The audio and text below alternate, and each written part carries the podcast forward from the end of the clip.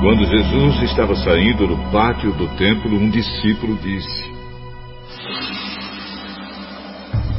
Mestre, veja que pedras e que edifícios impressionantes. Você está vendo estes enormes edifícios? Pois aqui não ficará uma pedra em cima da outra. Tudo será destruído. Jesus estava sentado no Monte das Oliveiras, olhando para o templo, quando Pedro, Tiago, João e André perguntaram a ele em particular: Conte para nós quando é que isto vai acontecer.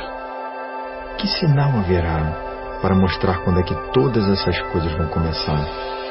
Então Jesus começou a ensiná-los. Tomem cuidado para que ninguém engane vocês. Porque muitos vão aparecer fingindo ser eu e dizendo: Eu sou o Messias. E enganarão muitas pessoas. Não tenham medo quando ouvirem o barulho de batalhas ou notícias de guerras. Tudo isso vai acontecer, mas ainda não será o fim. Uma nação vai guerrear contra outra e um país atacará outro. Em vários lugares haverá tremores de terra e falta de alimentos. Essas coisas serão como as primeiras dores de parto. Vocês precisam ter cuidado, porque serão presos e levados aos tribunais e serão chicoteados nas sinagogas. Por serem meus seguidores, vocês serão levados aos governadores e reis para serem julgados e falarão a eles sobre o Evangelho. Pois, antes de chegar o fim, o Evangelho precisa ser anunciado a todos os povos. Quando prenderem e entregarem vocês às autoridades, não fiquem preocupados antes da hora com o que irão dizer. Quando chegar o momento, digam o que Deus der a vocês para dizer. Porque as palavras que disserem não serão de vocês mesmos, mas virão do Espírito Santo. Muitos entregarão seus próprios irmãos para serem mortos, e os pais entregarão os filhos. E os filhos ficarão contra os pais e os matarão. Todos odiarão vocês por serem meus seguidores, mas quem ficar firme até o fim será salvo.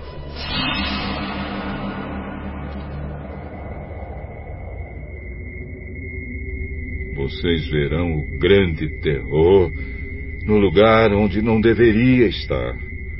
Então, os que estiverem na região da Judéia, que fujam para os montes. Quem estiver em cima da sua casa, no terraço, que fuja logo e não entre para pegar nada. E quem estiver no campo, que não volte para casa a fim de buscar as suas roupas. Ai das mulheres grávidas e das mães com criancinhas naqueles dias. Orem a Deus para que isso não aconteça no inverno. Porque naqueles dias haverá um sofrimento tão grande como nunca houve desde que Deus criou o mundo. E nunca mais acontecerá uma coisa igual. Porém, o Senhor diminuiu esse tempo de sofrimento. Se não fosse assim, ninguém seria salvo. Mas, por causa do povo que Deus escolheu para salvar, esse tempo já foi diminuído. Portanto, se alguém disser para vocês: Vejam, o Messias está aqui, o Messias está ali. Não acreditem, porque aparecerão falsos profetas e falsos Messias, que farão milagres e maravilhas para enganar, se possível, até o povo escolhido de Deus. Prestem atenção. Eu estou dizendo tudo isso a vocês antes que aconteça. Depois daqueles dias de sofrimento, o sol ficará escuro e a lua não brilhará mais. As estrelas cairão do céu e os poderes do espaço serão abalados. Então o filho do homem aparecerá descendo nas nuvens com grande poder e glória. Ele mandará os anjos aos quatro cantos da terra e reunirá os escolhidos de Deus de um lado do mundo até o outro. Aprendam a lição que a figueira ensina.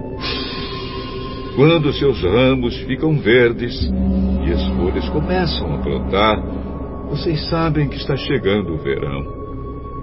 Assim também, quando virem acontecer essas coisas, fiquem sabendo que o tempo está perto, pronto para começar.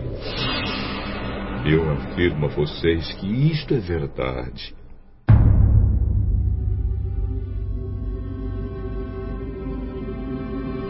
Essas coisas vão acontecer antes de morrerem todos os que agora estão vivos. O céu e a terra desaparecerão mas as minhas palavras ficarão para sempre.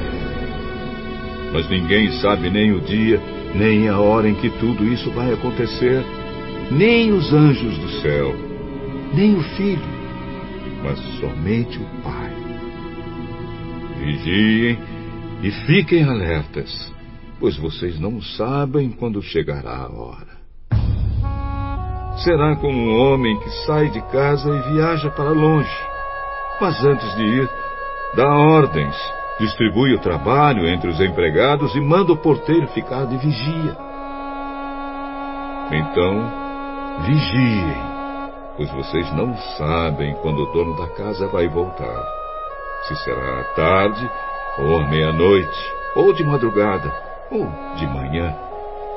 Se ele chegar de repente, que não encontre vocês dormindo.